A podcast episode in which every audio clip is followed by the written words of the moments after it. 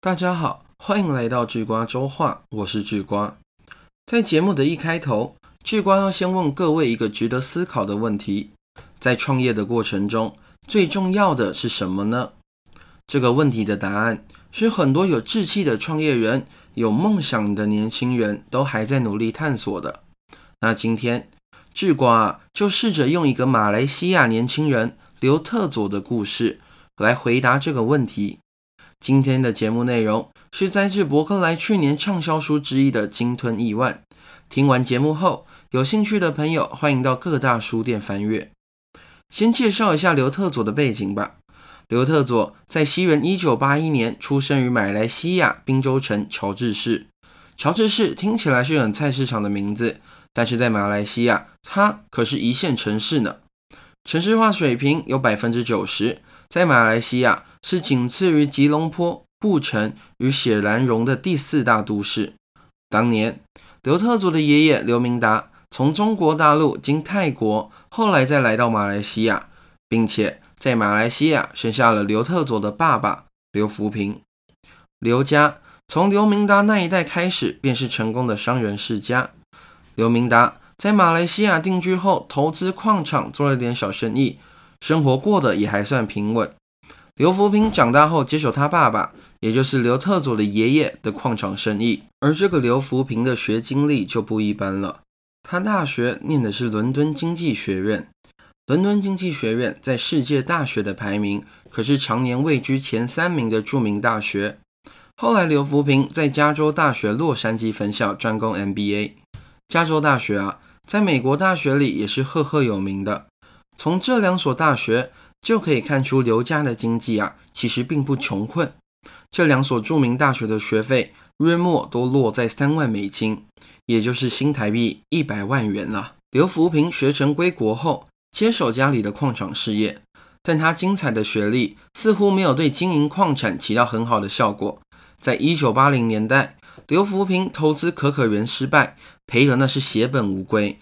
但天无绝人之路，刘福平用仅剩的一点钱。买下了一家成衣公司的部分股权，正好一九九零年代是马来西亚股市狂飙的时期，继台湾、韩国、新加坡与香港，俗称亚洲四小龙的国家迅速发展之后，东南亚的其他国家也随之迅速崛起。有多迅速啊？当时的马来西亚每年的经济成长可是惊人的超过了百分之五。归功于经济的快速发展呢，刘福平在四十几岁的时候早已经成功致富，过着夜夜笙歌的日子。后来更是加入了冰城俱乐部。这冰城俱乐部的来头可不小，是英国人在一八六六年创办的高档运动俱乐部。俱乐部的会员都是当地有头有脸的大人物。但是刘福平并不满足于这样的生活，他想要更进一步的提升自己与家人的社会地位。你别说啊，他做的努力可真不少。首先是在一九九四年，把十四岁的刘特佐送到槟城一间名为 Uplands 的国际学校就读。同时，刘福平在英国高级社区绿色肯辛顿买了一栋公寓。肯辛顿区的全名是肯辛顿车路士皇家自治市，有着“皇家”二字啊，是因为英国王室所居住的肯辛顿宫就位于这个自治市里面。许多马来西亚的上流人士也都会在该区置产，结果证实刘福平的投资是成功的。后来刘特佐啊，果然与一样住在肯辛顿，当时正在念大学的李杂阿兹成了好朋友，而李杂的继父正是后来马来西亚的首相纳吉。刘福平漂亮的为刘特佐铺好了进入上流社会的康庄大道。刘特佐他自己也没有浪费这些资源。他激进地想名正言顺地加入这种上流人士的圈子，不知道大家会不会觉得奇怪？明明已经有着不错的生活了，为何还会更加激进地向上爬吗？难道这就是身在福中不知福吗？哎，并不是，这是因为所谓的上流或是幸福，其实都是比较出来的。虽然说刘家比起一般马来西亚的家庭是有钱的多。但是比起一般的王公贵亲啊，那还差得远呢。但是为什么刘特佐会这么拼命呢？一般在学校或青少年的对谈之间，也不会有很强烈的比较感吧？要回答这个问题，就得从一九九八年讲起。那时刘特佐啊，刚从槟城的 Uplands 国际学校转到英国伦敦的哈罗公学。哈罗公学是英国最负盛名的私立学校之一。二战时，英国的丘吉尔也是从这所学校毕业的。想当然，能进入这所学校的家庭社会地位啊，绝对有一定的水准。光是学费，一年就要超过两万美元。而刘特佐在这所学校交往的朋友啊，也个个都是皇亲国戚或是富甲一方的巨商。例如欧洲的罗斯柴尔德家族，也有来自中东皇室的子弟。每到学期结束的时候，刘特佐就会看到来接这群同学的，往往都是开着劳斯莱斯的司机。你想啊，一个出自小康家庭的少年，跟这一群从小就娇生惯养、活在金汤匙的富家子弟相处时，会是什么状况？就算嘴上不说，心里还是会默默的攀比一番吧。甚至会主动放下身段，多为大家做一点麻烦事。在刘特佐的朋友圈，他把自己定位成能搞定事情的人。举例来说，刘特佐常常负责预约定位、向大家收钱等等。不过，让刘特佐决心要追逐权贵的事件，是有一次他拿了汶莱大使馆的信纸，伪造了一封信啊，写给知名夜店 China White，声称要替汶莱皇室定位。最后还真的成功蒙混过去了，也就是从这时候开始，刘特佐他认知到啊，要在这社会上无往不利的话，权与贵是必不可少的。要获得权与贵，最好的方式是什么呢？或是智瓜问的更仔细一点，要获得与权贵人士一样的气度，有什么方式吗？刘特佐给的答案很简单，装，装久就像了。刘特佐从哈罗公学毕业后，到了宾州大学的华顿商学院就读。对这所学校，对大家来说应该不陌生，就是股神巴菲特毕业的那所大学。在宾州大学念书的时候啊，刘特佐他追逐权贵的行为可以说是变本加厉，甚至有点打肿脸充胖子的程度了。为了庆祝自己的生日，刘特佐把费城一间名为 Shampoo 的夜店包了下来。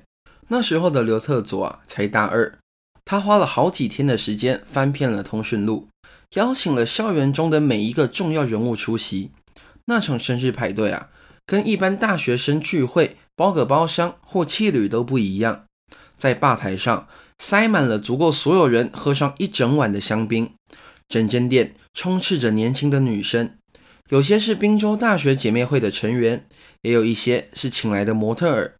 光看文字啊，就让人觉得那天晚上必定是个疯狂的夜晚。那你猜猜，刘特佐光是那天晚上就花了多少钱？他花了四万美元，大概是一百二十万新台币。要知道，那时候刘特佐啊，他才二十岁。明明出手这么大方，那智瓜为什么说刘特佐给的答案是装呢？因为当晚花的四万美元，刘特佐并没有一次付清。事实上，他只付了夜店老板一笔定金，剩下的费用呢，是后来花了好一段时间分期，而且老板降价才还清的。那为什么刘特佐硬是要这样大手笔的支出啊？这场生日派对跟接下来十五年间每一场刘特佐在世界各地的夜店或赌场办的派对，其实都有着一个相同的目的，让出席者对刘特佐另眼相看。这个目的呀。说穿了，就是一种投资，要投资一种形象，投资一种大家都认为刘特佐是个很成功、很厉害的人的形象。上面我们介绍了刘特佐的人生上半，那为什么智瓜会用他来当做这周周画的主角呢？因为刘特佐是 EMBD 丑闻的头号嫌疑主犯。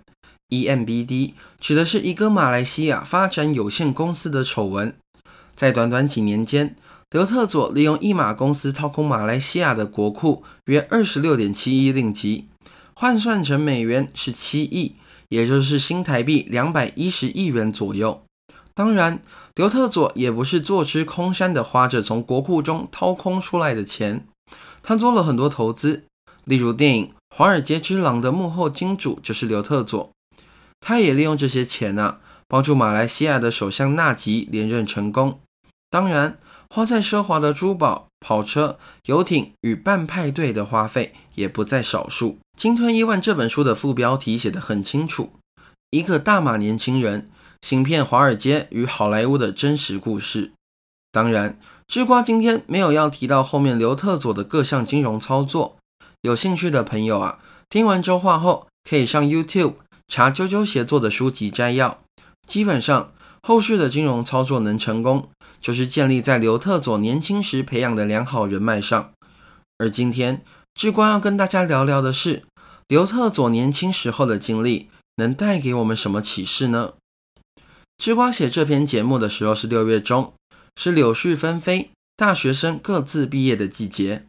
最近几天呢，志光在网络上就看到了好几篇应届毕业生写给大学新鲜人的话，其中一篇文章。是在 Min 的投资说书小站中看到的。文章作者是台大财经的应届毕业生，目前在投资界也算是刚崭露头角，小有名气吧。在这篇写给大学新生人的文章中，有一句话是这么说的：“我一直觉得，比起教科书上的 CAPM、微积分、经济学等知识外，交朋友才是让我在台大四年收获最大的宝藏。”你认同这句话吗？我不知道，但我认为刘特佐势必是认同的。在二零零七年，马来西亚的主权基金国库控股打算投资位于马来西亚南部新加坡旁边的柔佛州的大型土地开发计划。马来西亚政府啊，希望把这块地发展成足以抗衡新加坡的金融中心。但是这个大型的投资，只有马来西亚的资金投入是不够的，还需要国外的大型资金进入。这时候。刘特佐证明了交朋友，也就是拥有人脉的重要性。刘特佐他成功的推动了这个投资案，那块土地就是现在的伊斯干达经济特区。刘特佐引进的国外资金啊，是阿拉伯联合大公国阿布达比的主权基金穆巴达拉。但是刘特佐是怎么跟中东的主权基金扯上关系的呢？时间回到二零零三年，刘特佐那时候。拜托了几位来自阿拉伯的朋友，为他安排了一趟中东之旅，介绍他结识了中东最有钱的几个家族以及势力最庞大的企业。也正是这个时期，刘特佐遇到了一个改变他一生的关键人物欧泰巴。那时候的欧泰巴年仅三十岁，但俨然已经是个成功人士。欧泰巴的父亲是阿布达比的前石油部长，欧泰巴自己啊。也在二十六岁的时候，成为阿布达比穆哈默太子的顾问，担任王室与外国政府的沟通桥梁。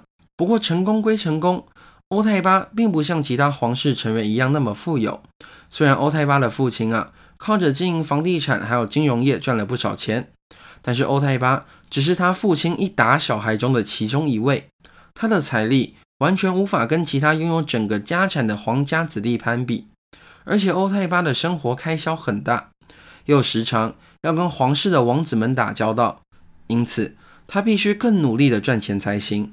讲到这里，你应该也发现了，欧泰巴正是刘特佐需要的那种人脉，而刘特佐也正是欧泰巴需要的那种充满想法而且有门路的人。两个人可以说是一拍即合。后来，欧泰巴介绍刘特佐认识一名叫做哈尔顿的年轻人。这个哈尔顿呐，正是主权基金穆巴达拉的负责人，而整个故事就这样串起来了。从大学到中东，从中东到欧泰巴，从欧泰巴到哈尔顿，最后再从哈尔顿连到国库控股的合作。对刘特佐来说啊，这是长久累积人脉给他的回报；而对于马来西亚来说，刘特佐。是一个真的有门道可以引进中东资金的神奇少年。不过有趣的是啊，虽然刘特佐做的这场中介生意极为成功，但是他自己并没有从这次事件中拿到什么实质的金元回馈。刘特佐拿到的是马来西亚首相纳吉家庭以及阿布达比欧泰巴的大量信任。这场中介带来的意义是替刘特佐的能力与信誉背书。也让他在国际级的金融交易世界啊扎好了地基，人脉的重要性显而易见。欧泰巴和哈尔德呢，是刘特佐后来可以横行江湖多年的基础。但刘特佐的故事只跟我们说了人脉很重要，并没有提到要怎么培养人脉。总不可能听完智瓜这几周话之后，就叫人人都去借贷，然后去夜店包场吧？有关人脉的问题啊，智瓜要提供一个叫做画布策略的方式给大家。可是，在叙述画布策略之前，智瓜得先声明一件事情啊，那就是人脉的确重要，但不是每一个人脉都重要。画布策略的前提就是啊，你必须跟精英来交朋友。画布策略是来自畅销书《人生胜利圣经》的一场访谈。简单介绍一下《人生胜利圣经》啊，这本书是著名的 Podcast 节目《提摩西·费里斯秀》的精华截取。这个 Podcast 节目的内容主要是由提摩西与成功人士的访谈。在两年内啊，他访问了超过百位的一流名人，其中包括好莱坞明星、极限运动员、畅销作家、科学家。还有无数商业巨头与创投家，而画布策略是提摩西访谈一位美国知名作家 Ryan Holiday 的时候，由 Holiday 所提出的。画布策略的意义是把功劳都给他人，很奇怪对吧？明明智瓜是要介绍一个培养人脉的方式，怎么突然讲了一个把自己当工具人的策略呢？哎，先别着急。让智瓜带你看看完整的画布策略的故事。在文艺复兴时代，顶尖的艺术家会与教会或贵族合作，有时甚至需要远行到外地。在那个时代啊，要长距离旅行可是一件大工程。因此，艺术家的徒弟除了学习创作之外，也往往身兼仆人的角色，需要帮老师打点生活所需。因此，画布策略便是啊。把自己当做那位学徒，在老师开始挥笔之前，就准备好所有的器具，把画布摆上适当的位置，让老师能够心无旁骛的创作。简单来说，画布策略就是在工作上给人一个帮助，给人铺路啦，让别人能把事情做得更漂亮，而且还要把功劳全部都给别人。好，智瓜很确信啊。现在的你听完这一段后，已经更加迷惑了。但智瓜提醒你一句：还记得我们说执行画布策略的前提是什么吗？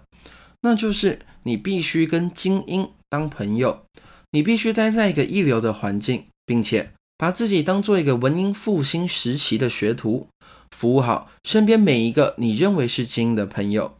那这么做为的是什么呢？智瓜帮你总结了三个好处：第一，学徒精神呢？它的意义在于，只要待在大师身边，你就能收获更多。想成为精英，首先是留在精英身边。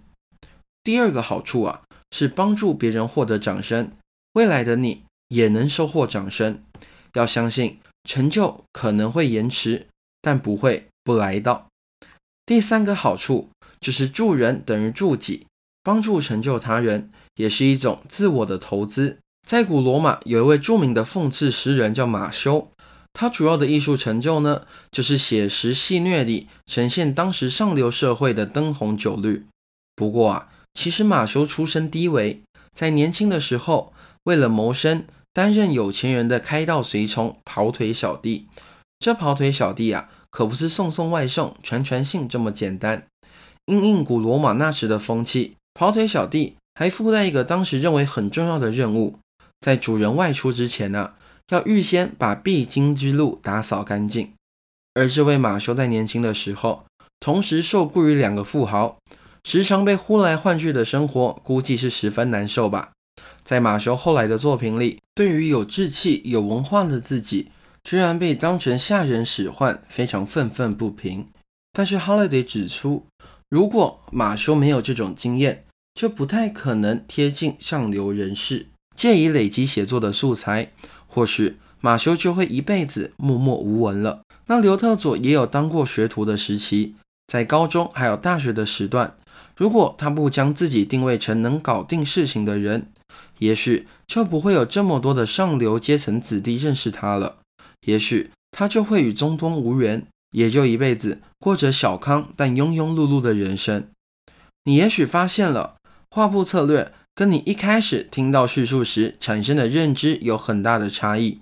画布策略可不是要你去阿谀奉承呢，用英文表示的话比较贴切。画布策略并不是要你去 kiss ass，不是让你给老板送礼，也不是让你卑躬屈膝。画布策略的关键是在工作上给人一个帮助，让别人能把事情做得更漂亮。事情完成之后啊，再高高兴兴的把功劳让给别人，图的是什么？图的就是一个进入精英阶层的入场券，或者也可以把这件事当成一个投资。毕竟，与其你欠大人物一个人情，不如让大人物欠你一个人情。今天的智瓜周话介绍了刘特佐这个人，并不代表智瓜认同刘特佐掏空国库或是操作国际金融的种种手段。智瓜对于这件金融舞弊的事情也是极为排斥的。刘特佐的行为确确实实的越线了。刘特佐利用了世界金融体制的缺陷，赚进大把大把不合道义的钞票，的确令人不齿。但是不耻之余啊，人们是否该关心一下德特佐究竟是如何做到的？又或者究竟他是如何失败的？世界很奇妙啊。如果恶劣的行为产生的结果是足够好的时候，通常世界就不会对这个恶行说三道四。举例来说，爱迪生很伟大吧？他发明了电灯，但他同时在交流电、直流电之争背叛了特斯拉，还发明了电影这个酷刑，却没人在乎。孙中山是国父，他也很伟大吧？他创立中华民国，但他同时对同盟会。还有当时中国的军阀背信忘义，但也没有人在乎。读完《鲸吞亿万》后，吃瓜不禁思考啊：如果刘特佐把挪空的钱拿来做一些具有正向意义的事情，例如投资第三世界的生活环境，或是开发治疗疾病的特效药的话，他是否还会像现在一样人人喊打呢？在智瓜说话中，智瓜只说叙述，不下判断。这些问题。就留给大家各自在内心审视与思考。最后，刘特佐的故事啊，很大程度的为一些具有野心的创业家披露了一些金融体制运行的潜规则，例如公司名称与人际的重要性等等。书中提到了很多值得学习的概念，只要不利用这些概念放下太过愚蠢的错误的话，这些概念呢，应该可以大力的促进有心之士在商业世界的进展。所以啊。就像可怜之人必有可恨之处，可恨之人也必有可取之处。这个世界上没有绝对的好与坏。从刘特佐身上，智瓜相信一定也有许多道理是可以启发许多人的。好了，这就是这周的智瓜周话。我是智瓜，我们下周见。